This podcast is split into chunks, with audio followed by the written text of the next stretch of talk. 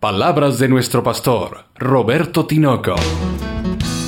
La luz y la vida son sinónimas en las escrituras. ¿Son sinónimas también en ti? Así alumbre vuestra luz delante de los hombres fue el deseo de nuestro Salvador, que en lo que vivo ayude a ver a mi prójimo. Palabra viva, una iglesia para vivir.